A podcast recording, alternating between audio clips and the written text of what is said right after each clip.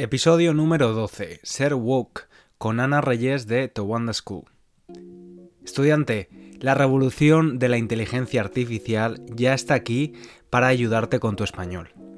He creado un vídeo en YouTube explicándote cómo puedes usar una herramienta de varias formas. Corregir tus errores, aprender vocabulario o practicar tu español, entre otras cosas. Dejo el enlace en la descripción de este episodio. Y si te interesa, no te olvides suscribirte, ya que voy a crear contenido en YouTube de forma regular. Antes de empezar el episodio, te recuerdo que puedes usar la guía de vocabulario, la transcripción gratuita y las flashcards de vocabulario.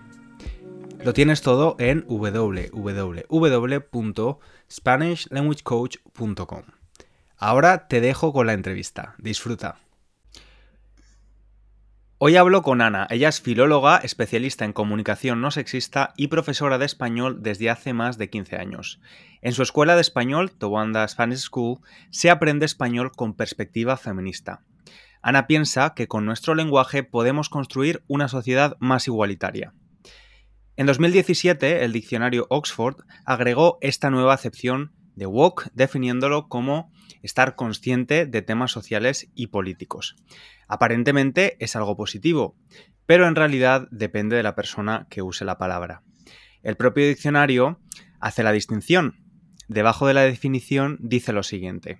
Esta palabra a menudo se usa con desaprobación por parte de personas que piensan que otras personas se molestan con demasiada facilidad por estos temas o hablan demasiado sobre ellos de una manera que no cambia nada. Quizás puedes pensar que Ana, con la descripción que he hecho, es woke o es una ofendidita, o incluso yo también, si has escuchado alguno de mis episodios. Ana, ¿tú qué piensas? ¿Somos woke o ofendiditos, ofendiditas? Pues no lo sé, la verdad. Eh, Sabes que el término woke en España no ha sonado tanto como fuera.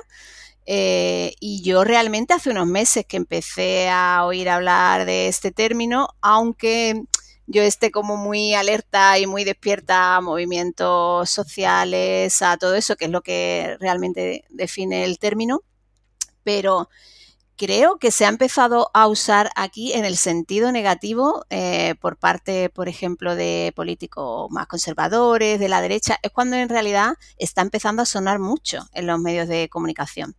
Luego, si te pones a buscar, pues sí, ahí encuentras eh, debates, artículos en los que sí se hablaba del término, pero realmente yo creo que no mucha gente conoce el, término en España. Eh, o con esta palabra inglesa. El término ofendidito, sí. ahí sí que es verdad que, sí que se ha hablado más. Se usa más, ¿no? Yo he buscado, creo que la, la traducción más precisa sería ser una persona concienciada, ¿no? Eh, que en este caso tendría un valor positivo y si pues eh, ves esa conciencia como algo demasiado excesivo, sí que se usa más el término de persona ofendidita, ofendidita sí, pero La, RAE lo la RAE recomienda como, como traducción el, término concienciada. Entonces, bueno, yo creo que no somos, en yo personalmente no me considero ofendidita, de hecho, creo que estos temas hay que tratarlos con mucho sentido del humor y, yo, por ejemplo, que soy de Cádiz y que tenemos los carnavales, que se hace una crítica social siempre muy fuerte y a veces muy irreverente. Eh, y nunca creo que, yo me haya sentido como muy ofendidita por determinados chistes o por determinados, pero eh, creo que claro que es un uso eh, como es, como reducir al absurdo eh, el tema de la conciencia social, que además es un arma que se utiliza mucho eh, siempre mm, en cuanto a las, digamos, a los mm, reclamos sociales, ¿no? Cuando quieres denunciar algún tipo de injusticia social, la otra parte eh, suele estar interesada en reducirlo al absurdo, porque al final mm, es una manera de desprestigiarlo también. Claro. Entonces, sí. Sí, estoy muy de acuerdo contigo que hay que usar más el humor. cuando se hablan de estos temas. Bueno, depende exactamente de lo que hablemos. Y también eh, evitar la, sentirse eh, eh, superior moralmente, porque esto, desde luego, hace, echarse, hace echar para atrás ¿no? a la persona que, tenemos enfrente. Y, creo que hay que tratarlo, tratarlo desde, desde el amor, intentar transmitir la empatía y demás. Pero lo primero que te, quería preguntar, porque tú describes tu proyecto, eh, tu escuela de español, eh, como la enseñanza del español con perspectiva feminista, ¿no? Y esto es algo, es un concepto que también escuchamos cada vez más. Eh, en el caso de la, de la enseñanza del español, ¿a qué te refieres exactamente con la perspectiva feminista? Pues realmente yo enseño español como en cualquier otra escuela, ¿vale? Y, mis alumnas en mi escuela aprenden el subjuntivo, aprenden los tiempos verbales, eh, aprenden todo exactamente igual que en otro tipo de escuela. La única diferencia sería que yo intento aplicar mm, una perspectiva de género, una perspectiva feminista a los temas de los que hablamos. Entonces, creo que lo más fácil es ponerte un ejemplo, ¿vale? Eh, por ejemplo, si normalmente mis alumnas son de niveles intermedios, superiores, pero bueno, al principio, por ejemplo, también tenía niveles más, más básicos cuando no me había especializado tanto. Y pues se trata, por ejemplo, si estás aprendiendo el vocabulario de profesiones en una clase, intentar poner el foco en las profesiones en femenino. Eh, si utilizo imágenes eh, para practicar, por ejemplo, la descripción de una profesión, del uniforme de esa profesión, intentar que las profesiones eh, que normalmente, tradicionalmente han sido masculinas, aparezcan mujeres, pues pongo la foto de una astronauta, de una científica, de una militar. Entonces, al final, mm, están aprendiendo lo mismo, que en cualquier otra escuela de español, pero yo estoy un poco invitando a reflexionar eh, sobre temas que nos impactan a, las mujeres.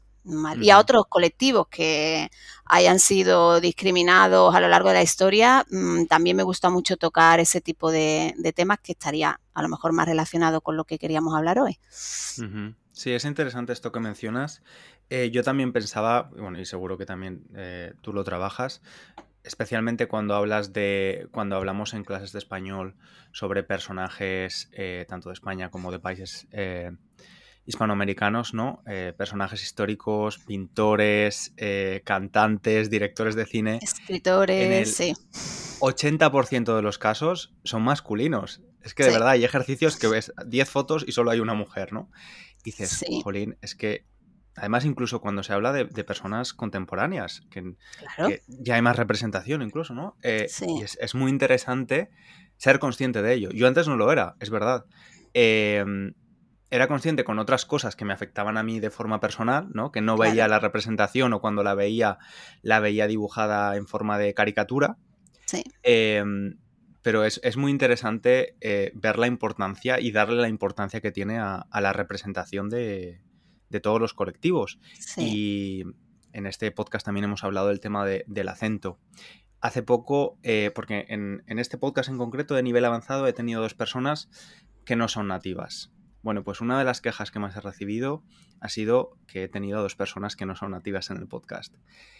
Y yo puedo entender que si eres un estudiante de nivel avanzado, pues quieras eh, escuchar a personas nativas porque pienses que tienen el mejor español y su acento va a ser el mejor, pero luego yo pienso, madre mía, si yo en Londres, los primeros dos años de mi vida en Londres, estuve rodeado de personas no nativas y tenía problemas para entender, pues a veces el acento de una persona francesa hablando en inglés o de una persona húngara. Es decir, es que además, cuando hablamos de variedad lingüística, ¿no? Siempre pensamos en, la geográfica, pero hay de muchos tipos. Totalmente. Y yo no estoy para nada de acuerdo con que no se pueda aprender español con una persona que no es nativa. De hecho, eh, en mi podcast para estudiantes de español, mm, mi, idea, mi propósito era eh, que otras personas que estuvieran estudiando español se dieran cuenta que se puede mantener una conversación perfectamente con fluidez y de temas, eh, digamos, profundos, mm, no solo temas cotidianos, aunque no se tenga un español perfecto.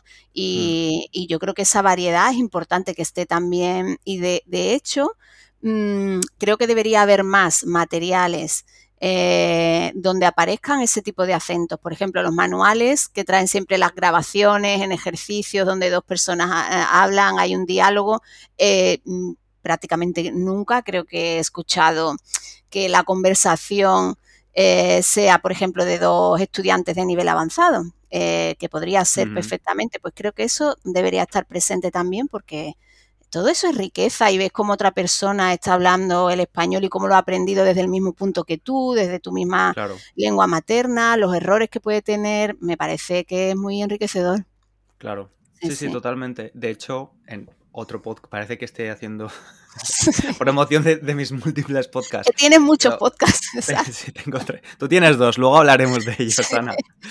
Em, pero en, el podcast para falsos principiantes eh, lo hago con mi chico, con mi novio, y él es inglés. De hecho, se llama el inglés, porque él no quiere decir su nombre. Em, y una de las cosas que más aprecian las personas que lo escuchan es que no es nativo, que habla muy bien, que tiene un nivel avanzado y les resulta muy inspirador el hecho de escuchar a alguien y tener, ser capaz de tener las conversaciones que tenemos, ¿no? Claro que sí. Em, entonces, eh, a veces se, se, subestima el, valor de, una persona no nativa. Estamos obsesionados. Las plataformas siempre te venden. Aprende solo con, con profesores, con profes eh, nativos. Y es como, a ver, ¿y las personas que han estudiado filología, que tienen 20 años de experiencia porque nacieron en Italia, ya, no, ya son menos profesionales? Es como... Totalmente, sí, sí, es absurdo. Mm. Y Ana, quería hablar también contigo, tú eres mamá, eres madre. Sí. Em, ahora se, habla mucho también de que las nuevas generaciones, los millennials nos pilla un poco, pero especialmente la generación Z y, futuras, imagino, se, habla de ellas como eh, generaciones de cristal, ¿no? Hmm. Personas muy blanditas, que se ofenden enseguida, que, mm, pues eso, que están demasiado concienciadas y que, levantan la voz cuando no, cuando algo piensan que no está bien. Em, ¿Cómo ves tú esto de las generaciones de cristal? ¿Crees que hay parte de razón en ello? ¿Crees que estamos eh. sobreprotegiendo a, a los más pequeños? A las criaturas, como dices tú. Las criaturas, sí. Las criaturas, lo uso mucho eso. sí, yo intento que no, o sea, lo personal intento que no, que no haya una sobreprotección, sino que haya una visión realista de lo que pasa en el mundo. Y es verdad em, que yo sí he vivido, mi hijo tiene 10 años, ¿vale? Y mi hija tiene 7. Eh, cuando Ulises, que es el primero, era más pequeño, eh, yo siempre tenía como el miedo de, mm, le hablo, por ejemplo, le hablo de racismo o lo dejo vivir todavía en ese mundo ideal que ellos tienen que realmente no saben qué es racismo, por ejemplo. Si no, obviamente, si no te afecta porque no eres una persona racializada, pues mm, entre ellos realmente eso no existe, esos son estereotipos y eh, ideas que le van entrando luego desde fuera. Entonces, hubo un tiempo en el que yo era eso, como, ay, es que si le hablo lo voy a sacar, eh, va a ver que es que realmente los humanos somos eh, gente, mm, bueno, no sé, y al final te das cuenta con el tiempo que claro que sí, que hay que hablar de estos temas y ahí vuelvo otra vez a lo del sentido del humor. O sea, yo intento tratar estos temas eh, voy a poner un ejemplo que la gente que nos está escuchando quizás no tiene ni idea de qué serie hablo. Hay una serie española de los no sé si de los 90, imagino, que se llama Los Serranos. ¿Vale? Eh, mm. ¿Sabes cuál es, no? Tú sí, ¿no? Sí, sí, sí, claro, claro. Creo que es de más de los 2000. Más de, los 2000, bueno, no me he ido yo lejos, sí, claro. Claro, sí, de los 2000 más o menos. Bueno, eh, ahora está en la plataforma, se puede ver, y un día a mí se me ocurrió dije, oye, yo me reía mucho con esta serie, voy a verla con mis hijos porque es la típica serie familiar donde hay eh, niños y niñas de todas las edades, en fin. Y yo, bueno, venga, voy a verla. Yo ya tenía ciertos recuerdos, hombre, es una serie de los 2000, hay ahí un peso de muchas cosas que hoy en día mm, podemos ver desde otra perspectiva, pero no pensaba que tanto. Bueno, pues cuando empiezas a ver los episodios y ves el tipo de, mm, por ejemplo, de bromas que se hace ahí, cómo se se habla de cuando hay un personaje homosexual o de las mujeres o cómo se tratan las relaciones, pues te das cuenta que madre mía. Bueno, pues mm, ahí yo tuve que decidir qué hago. ¿La seguimos viendo? Mm, les digo que no, que eso no se ve, que eso está transmitiendo unos roles y unos estereotipos eh, que no me gustan nada. Pues hemos seguido viéndolas y al final eh, lo que yo hago es eh, tener que comentar mucho todo lo que sale, ¿no? Pero decir, mira, eso no es verdad, uy, qué antiguos son con esto, eh, verdad que eso es una tontería, porque ellos ya tienen también otra visión de las cosas que no son las que salen ahí.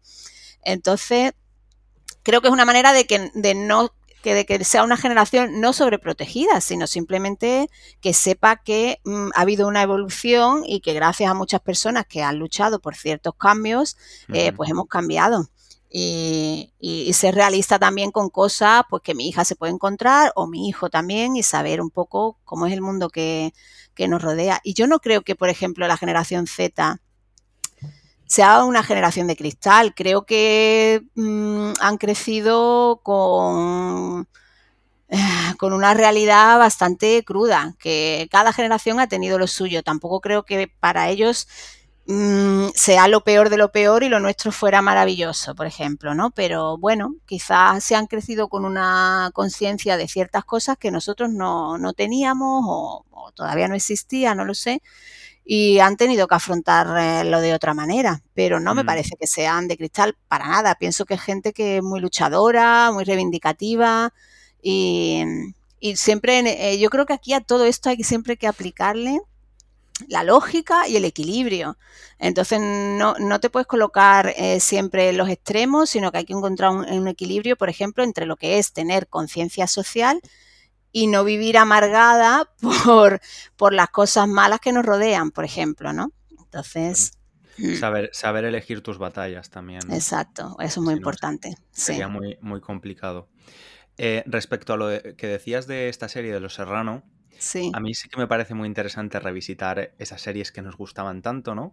Hmm. Y, y de hecho yo no sé si estoy muy de acuerdo porque en algunos casos se ha incluso censurado alguna película porque tiene porque perpetúa estereotipos eh, racistas homófobos o, misóginos. Y al final yo creo que está bien que haya una representación de lo que éramos, ¿no? Como ejemplo de, lo que no debería ser, ¿no? Porque, porque ha habido un progreso. Y por eso me parece interesante Eso es un temazo. Lo de la mm. cultura de la cancelación, que hay gente que relaciona, por ejemplo, el término woke con cultura de cancelación directamente. Y, a mí, es, por ejemplo, es un tema que me interesa muchísimo, lo de separar eh, la obra del artista o, y este tipo de cosas que se hablan mucho en relación a, bueno, tenemos que cancelar o censurar, por ejemplo, a un director de cine que haya hecho películas que sean misóginas o tenemos que dejar de ver esas películas. Yo también pienso que es interesante mm, revisionarlas eh, si son, por ejemplo, arte, eh, podríamos hablar de Picasso, podríamos hablar de, muchas figuras que en lo personal, mm, pues a lo mejor no merecen ningún tipo de respeto, pero en lo artístico son eh, grandes artistas. Entonces, ¿por qué no? Se puede apreciar la obra, pero tener toda la información de, sobre esa persona y en cuanto a la obra, pues verla con otra perspectiva, eh, ¿por qué no? Reflexionar y ver cómo hemos evolucionado, lo que tú decías. Y, creo que forma parte de, la historia de una obra, eh, el proceso, el contexto histórico, la persona que la ha creado. Eh, yo también estoy de acuerdo con eso. No, no creo que aporte nada cancelar o censurar. Sí, este es un, es un temazo, es un melón que cada vez que se abre, yo es uno de, los temas más polémicos de los que hablé eh, en el podcast para estudiantes de nivel intermedio y recibí un mensaje, bueno, una, una, alguien valoró el podcast en iTunes, que puedes dejar un comentario, que la verdad es que me dejó tocado durante un tiempo, o sea, no durante un tiempo, sí que durante unas horas, porque básicamente me, llamó mm, feminista trans excluyente, TERF. Em, que es que ahora ya he llegado a la conclusión de que yo digo lo que digo y que cada persona puede interpretar cosas diferentes y, mm, y además como, como, en este caso es un podcast para estudiantes de español, pues quizás hay pues una mala interpretación de lo que estoy diciendo porque para nada me, considero una persona trans excluyente. Eh, pero es un tema muy interesante y creo que como dices también depende de la persona. Eh, por ejemplo, Picasso está muerto. Em, yo recuerdo un cantante que tampoco es que me encantara, pero sí que lo Mm. escuchaba y lo escuchaba en Spotify, Chris Brown, que es un cantante, es un maltratador eh, mm, reincidente. O sea, maltrató a Rihanna, que era su pareja en ese momento, luego a su siguiente novia. Pues sí que decidí dejar de escuchar su música. Claro. Porque sabía que parte de ese dinero iba a ir para él. Claro.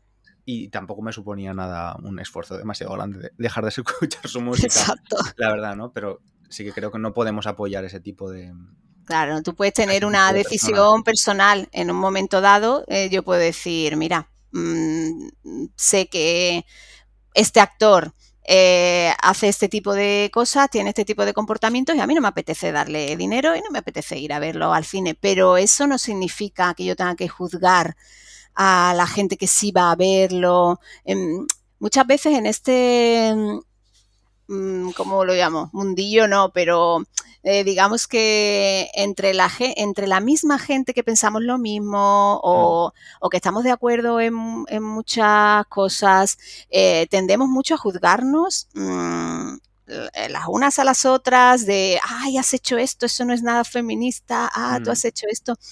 Eh, aquí cada una tiene que ser libre de tomar sus propias decisiones, creyendo mm, que hace lo mejor y, y ya está. No creo que es una cuestión de juzgar lo que hace el resto de la gente, sino de tomar tus propias decisiones mm, en base a lo que tú realmente defiendas o creas o, o te apetezca en un momento determinado. Ya está.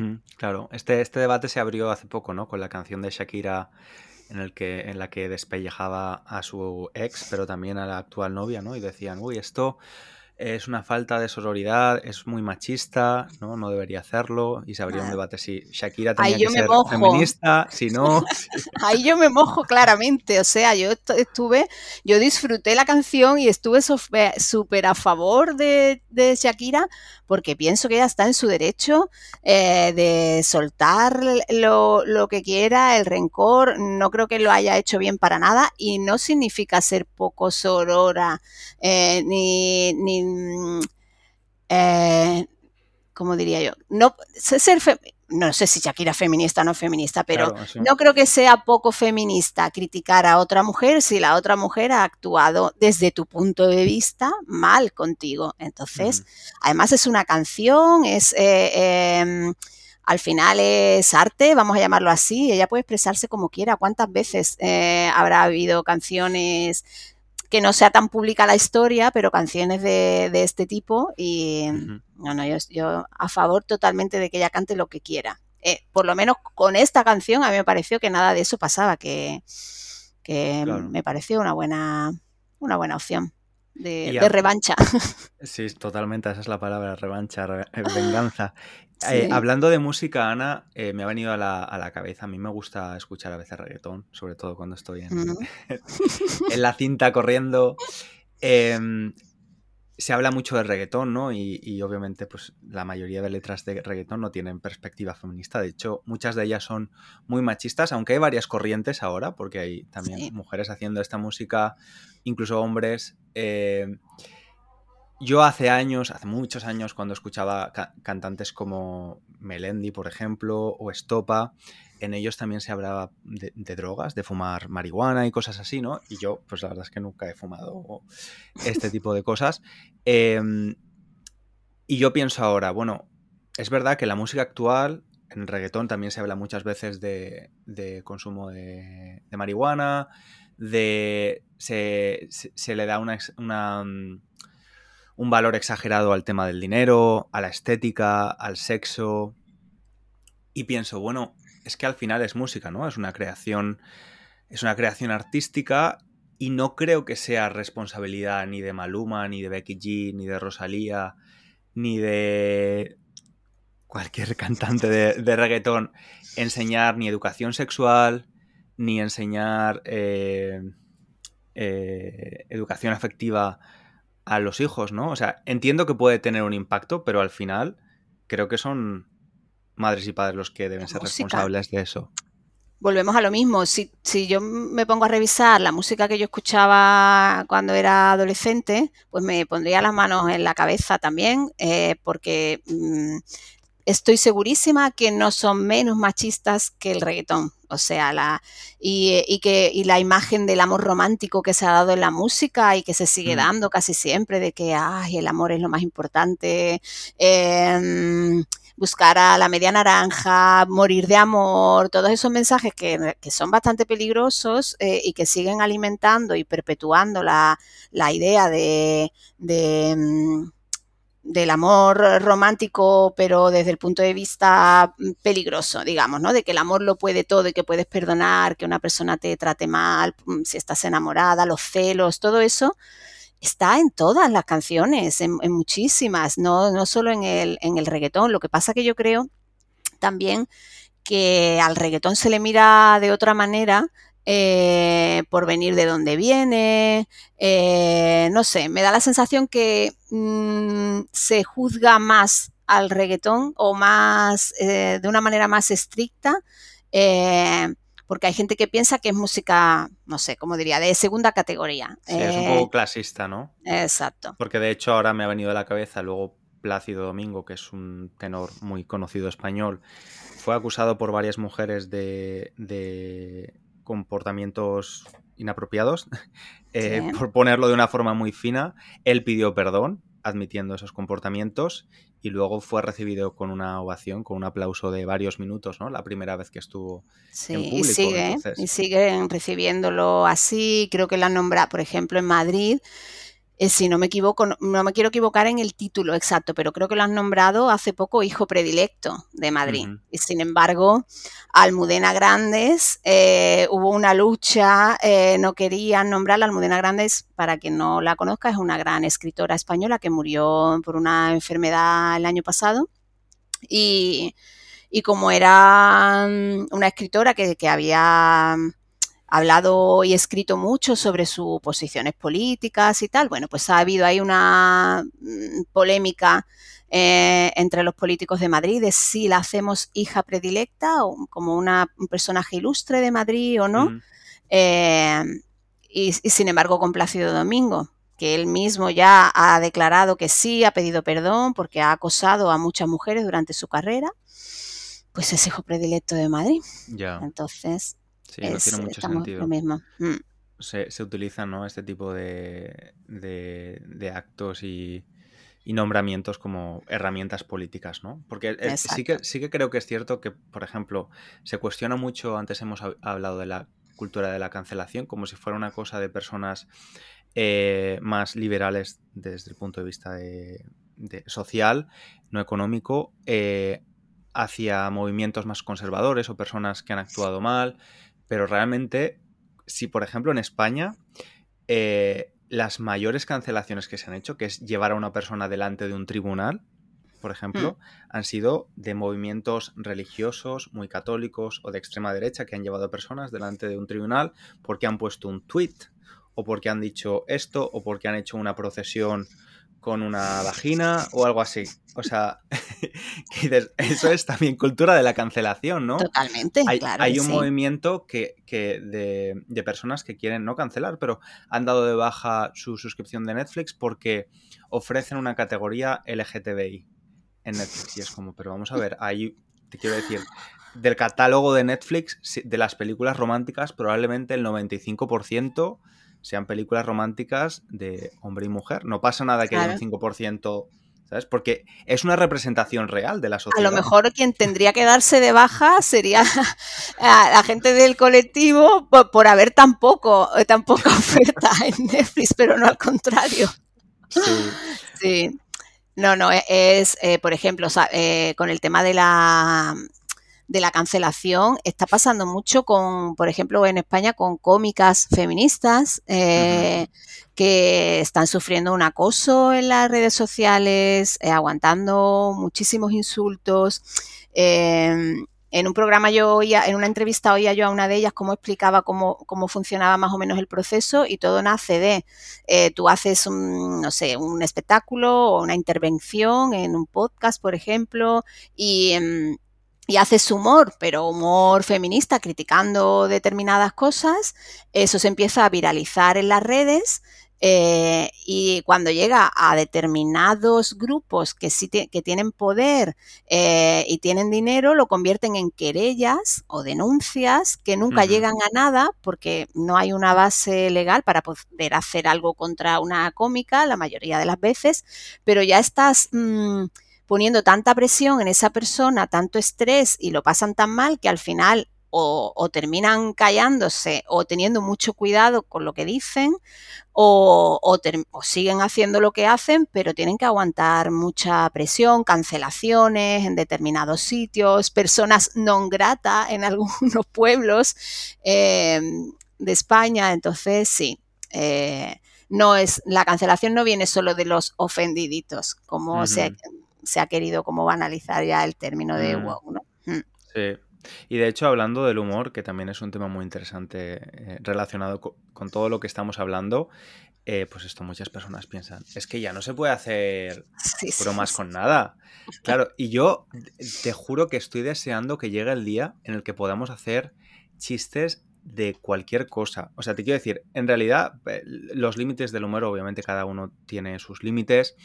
Eh, Dani, Rovira, un, cómico malagueño, em, dice algo así como, si el chiste eh, va a superar, o sea, si, lo divertido del chiste va a superar a la posible ofensa, lo puedes hacer, ¿no? Y creo que es una buena vara de medir. Y creo que en el futuro ojalá podamos reírnos de casi todo. El problema es que hasta ahora siempre nos hemos reído de lo mismo. Exactamente. ¿No?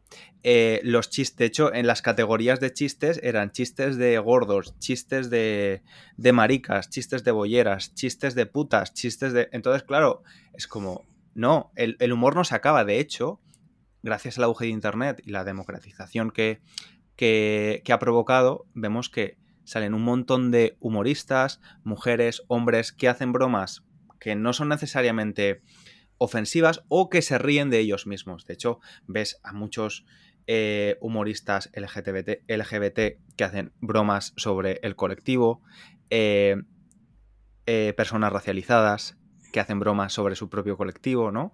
Y es hmm. como... ¿Son estas personas más... O sea, ¿es más apropiado que estas personas se, se puedan reír de su propio colectivo? Yo creo que sí. Yo creo que sí. Es como la reapropiación lingüística, ¿no? Exacto. Utilizar estas las palabras que siempre nos han oprimido para eh, con, y darles la vuelta, utilizarlas de forma, de forma positiva. Sí, al final también en todo esto no tenemos que perder la perspectiva que va todo un poco de dinero y de poder. Quiero decir que quizás lo que molesta a la gente no es que, ay, ahora no podemos hacer bromas sobre nada, no.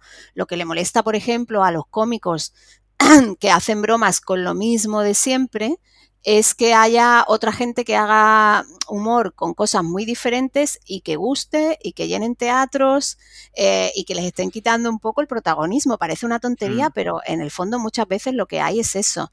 Y, mm. por ejemplo, de lo que yo puedo hablar más que porque las sigo más y las cómicas feministas que ahora están en España mm, dando muy fuerte y, están llenando grandes teatros con, no sé, 6.000, 7.000, 10.000, no sé cuántas, pero muchas personas mm, hasta hace muy poco no las contrataban porque, porque la excusa de los promotores o de eh, la gente de los teatros era es que hacéis humor para mujeres y claro, eso no vende.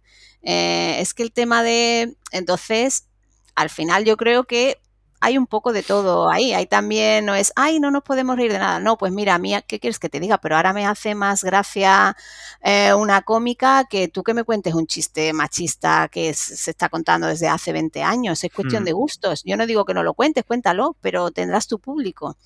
Eh, así que es más una cuestión de eso a de que yo me sienta ofendida y piense, oh, mira el chiste, súper machista. No, pues mira, pues cuéntalo, pero no me interesa. Mm, ya está.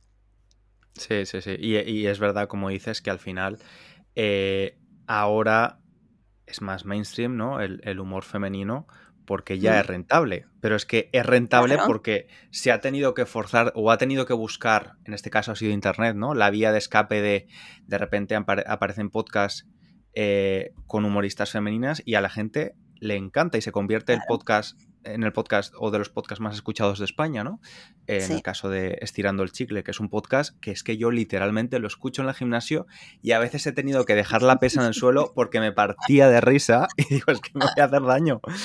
Entonces, y efectivamente, el, el, ¿cómo es el dicho? Don dinero poderoso don dinero o algo así, ¿no? Poderoso, don, poderoso don dinero, sí, sí. Sí, poderoso don dinero, ¿no? Eh, y está muy bien, ¿no? Y de hecho, otra, otra humorista muy conocida, Enara Álvarez, habló de esto una vez, de la importancia de que las mujeres ganen dinero y que no solo se trata de representación, eh, hablar de feminismo también, es importante, facturar. Las mujeres facturan, como dice Shakira en su canción.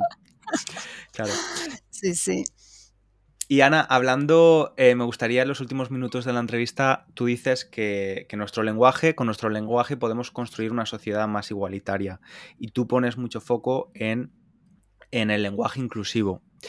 Eh, me gustaría un poco hablar de, eh, de esto. Quizás si nos puedes dar unas herramientas muy básicas para empezar a incluirlo, si hay personas que nos escuchan a las que les gustaría hacerlo. Yo sé que no es una cosa de la noche a la mañana, de hecho mi filosofía ahora es mejor hecho que perfecto. Muchas veces uso el femenino genérico, e, el masculino genérico, perdón, a veces el femenino genérico, depende de la situación. Em, pero muchas veces, por ejemplo, siempre empezaba los podcasts diciendo bienvenido a ta ta ta, y ahora digo, por ejemplo, te doy la bienvenida, ¿no? Muy bien. Pues eh, hayas puesto un ejemplo buenísimo de una herramienta. Sí. Exacto. Pero sé que no siempre lo uso, pero mm. tampoco me obsesiona, porque sé que es una cuestión de práctica, ¿no? Y creo Exacto. Esa es la principal, eso es. es. El proceso de comunicarte de una manera más inclusiva, yo diría que tiene, mm, yo diría no, tiene tres, tres fases. Eh, lo primero es tomar conciencia, mm. y, ese es un paso que no es fácil porque hemos aprendido el idioma como lo hemos aprendido. Eh, entonces, primero tomar conciencia de que eh, por ejemplo, usando el masculino genérico, no estamos incluyendo a la mitad de la población o más, por ejemplo. Eh, luego, aprender y conocer las herramientas que hay para poder solucionar ese tema. Y por último, la práctica. Practicar, practicar hasta naturalizar. Entonces, de verdad que no es difícil, eh, que no hay que obsesionarse y me parece muy bien tu postura de yo lo intento, pero estamos programados como estamos programados y a mí se, yo también hablo en masculino genérico muchas veces, se me escapa. La, única diferencia yo creo que sería que en las personas que ya hemos tomado conciencia es que a mí se me enciende rápidamente una bombillita así de mm, eh, roja que me dice, uy, a y intento, pues bueno, pues eh, intento nombrar a quien no he nombrado y entonces como algo así práctico que se pueda aplicar Mm, desde ya lo primero eso, tomar conciencia de cómo nombras y de decir, vale, pues sí, yo siempre me dirijo en masculino, eh, genérico, pues quizás a lo mejor debería de empezar a nombrar un poco en femenino también. Eh, la escritura, mucha gente, le, eh, yo hice una encuesta entre profes de, español sobre en qué les gustaría formarse sobre comunicación inclusiva, qué les gustaría trabajar y creo que la respuesta más mayoritaria fue mm, poder usar un español más inclusivo a la hora de escribir, porque hay esa idea general de que mm, el lenguaje inclusivo es muy repetitivo, eh, que no respeta la economía del lenguaje, que se hace muy tedioso. Mm, entonces, es tan fácil como intentar usar, por ejemplo, genéricos. Si te tienes, tienes que escribir un texto donde va, o, un disco, tienes que dar un discurso y, te estás dirigiendo a unos alumnos, por ejemplo, pues puedes usar el genérico, el alumnado. Eh, se puede desdoblar en algunos momentos los alumnos y las alumnas si es necesario, porque a veces es necesario desdoblar. Y, y la Real Academia desdoblaba hasta, no sé si fue creo que 2002 más o menos, que decidió, bueno, esto de desdoblar no nos gusta y ya no vamos a, vamos a decir que desdoblar mm, no es necesario, pero lo hacía. Entonces, hay veces que es necesario, otras veces que hay otras palabras, porque el español es muy rico, hay un léxico enorme que puedes utilizar y puedes decir el alumnado, la ciudadanía, el profesorado, ese pequeño pasito Solo ese yo empezaría por algo, empezaría por una, por una sola cosa. Y por ejemplo, ese de no, de no usar siempre el masculino genérico e intentar a veces desdoblar, a veces usar un genérico. Solo eso cambia absolutamente la percepción de la persona que te está escuchando. Hmm, Aparte de encender tu clic mental de darte cuenta cómo nombras, que es lo más importante. Y sí que pasa una cosa que cuando empiezas a hacer esto y, cuando empiezas a incluir más realidades, eh, no solo el femenino, pero también hmm. pues otras realidades, eh, te das cuenta de que cuando otra persona te está hablando, pues quizás no te sientes identificado con lo que te está diciendo, ¿no? Eh, yo en, mi curso, por ejemplo, pues hay un montón de ejemplos, ¿vale? Porque hay como 52 lecciones, hay un montón de frases, pues a veces se casan un hombre y una mujer y a veces se casan dos mujeres, ¿no? Eh, pero sí que es verdad que tenía que hacer un esfuerzo, un esfuerzo consciente, porque siempre que pensaba en un jefe, pensaba en un jefe, en un hombre, en un encargado, en, e, el directivo. Siempre me venía el hombre a la cabeza, ¿no? Tenía que hacer un, esfuerzo consciente. Y, y, las personas que son más conscientes o que pertenecen a ese grupo, ¿no? Como personas LGTB, me dicen, César, gracias por que las bodas no siempre sean heterosexuales, ¿no? Porque yo estoy casada con una mujer, soy una mujer y nunca en un curso de español o en un libro de español veía el ejemplo de dos mujeres casándose. Y es que, joder, es que es una realidad, o sea, no es algo utópico, es que es una realidad. Obviamente. Y yo le he preguntado en muchas ocasiones a, a profes, ¿alguna vez has vivido una situación incómoda en la clase porque alguien te haya dicho que no se siente representado? No hay muchas respuestas de un sí, mm, mm. pero, pero sin embargo sí creo que pasa mucho eso que tú estás comentando. Cuando no se hace. Seguro. Exacto, lo piensas, no lo dices, es una situación incómoda, estamos tan acostumbradas a ser excluidas mm, que al final, eh, pues te callas, vale, no me siento identificado y ya está. Pero si pasa lo contrario, la gente conecta mucho eh, mucho más contigo y está agradecida y todo eso cuando realmente tú intentas eh, incluir a todo el mundo, dar ejemplos, sobre todo las imágenes que utilice, que sean diversas también. Y, ahí sí se nota la conexión mm. y, y, a mí me encanta, sí. Y de nuevo, hablando también, que tú esto lo, has mencionado, creo que lo he leído en tu blog, ya desde un punto de vista económico, por ejemplo, las empresas que en su comunicación eh, lo hacen bastante mal porque no, no apelan a, sus consumidores o a, las personas que realmente van a, van a consumir ese producto, ¿no? Y es verdad que cada vez somos más conscientes de esto. Yo creo que, que las nuevas generaciones especialmente. Y no solo con el género, ya digo, el tipo de familia. O sea, yo me crié con mi, con mi, madre y con mis tíos. Y claro, era una familia típica, no era la típica familia nuclear de padre, madre, perro y ya está.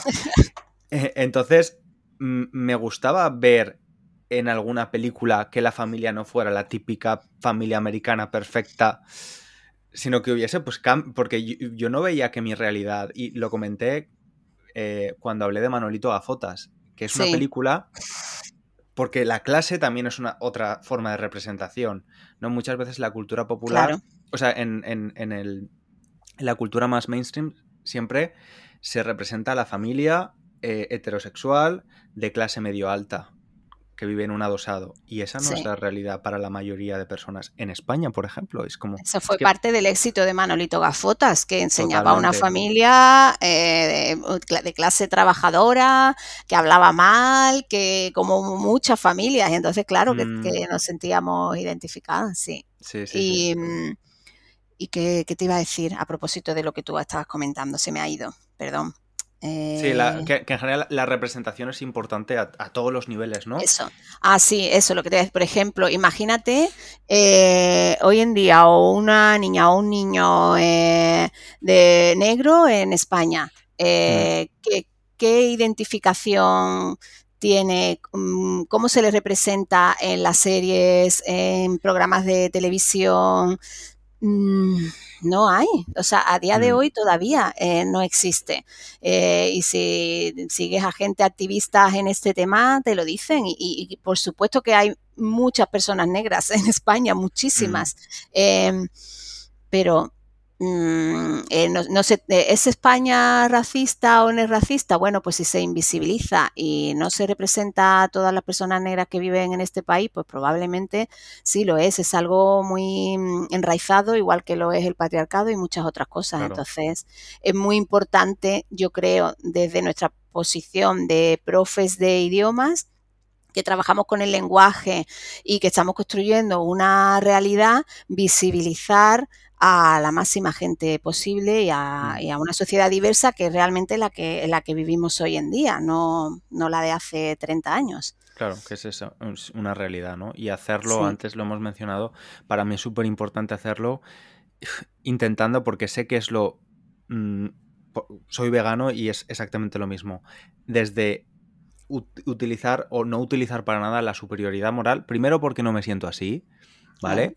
Eh, porque yo he comido carne toda mi vida y también he tenido muchos comportamientos machistas, homófobos, a pesar de ser gay. Cuando hablé de salir del armario, de mi salida del armario, hablé más de mi homofobia interiorizada que de la homofobia que yo había sentido, porque me parecía muy interesante decir, entiendo que tú puedas ser homófobo, que tengas un montón de estereotipos en tu cabeza, sesgos, eh, yo lo he tenido que trabajar porque no tenía más remedio, por una cuestión de supervivencia.